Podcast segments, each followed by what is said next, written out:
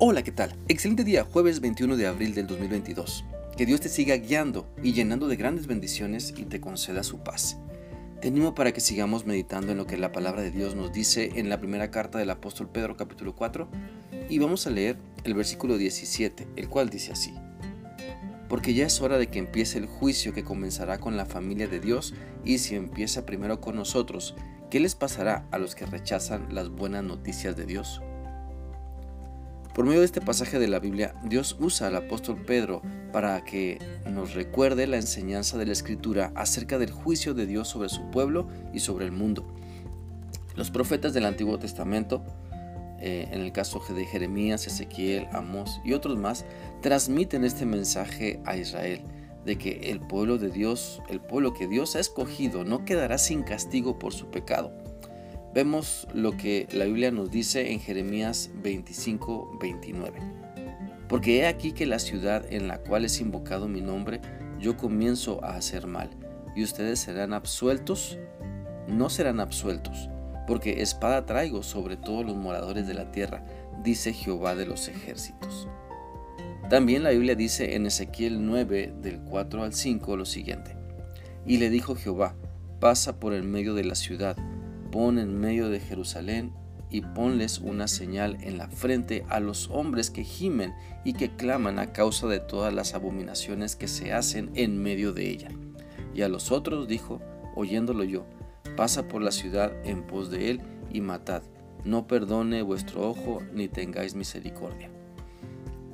El contexto de estos pasajes es que el pueblo de Israel se negaba a escuchar a Dios cuando Él hablaba por medio de sus profetas. No querían arrepentirse de su maldad ni de sus pecados. Entonces a su tiempo llegó el justo juicio de Dios en que la consecuencia de su maldad cayó sobre la casa de Israel y la casa de Judá.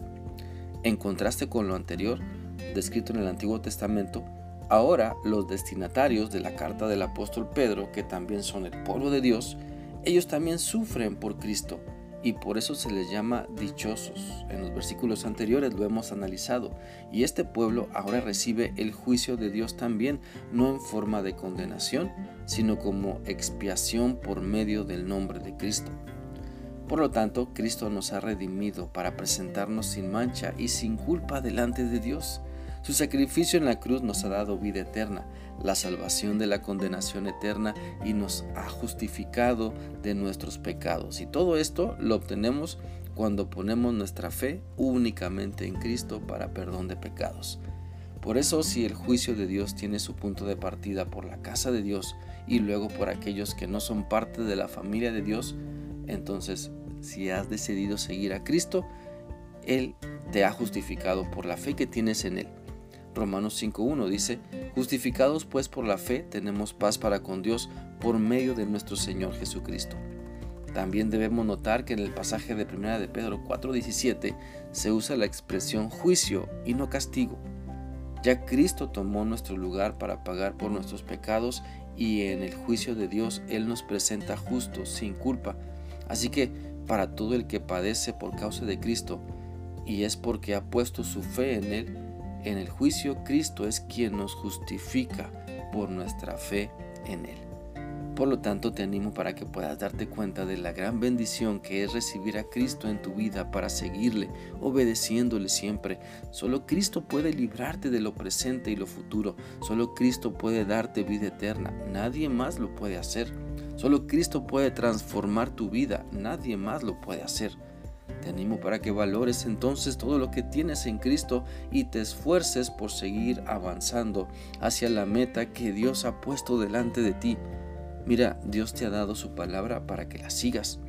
Le te ha dado su palabra para que la creas, para que te sometas a Él, para que aprendas a depender de Él, para que te mantengas fiel a Él, porque el día en que Dios nos juzgará a todos llegará y es mejor tener a Cristo como nuestro Salvador que rechazarlo porque queremos seguir viviendo practicando la maldad.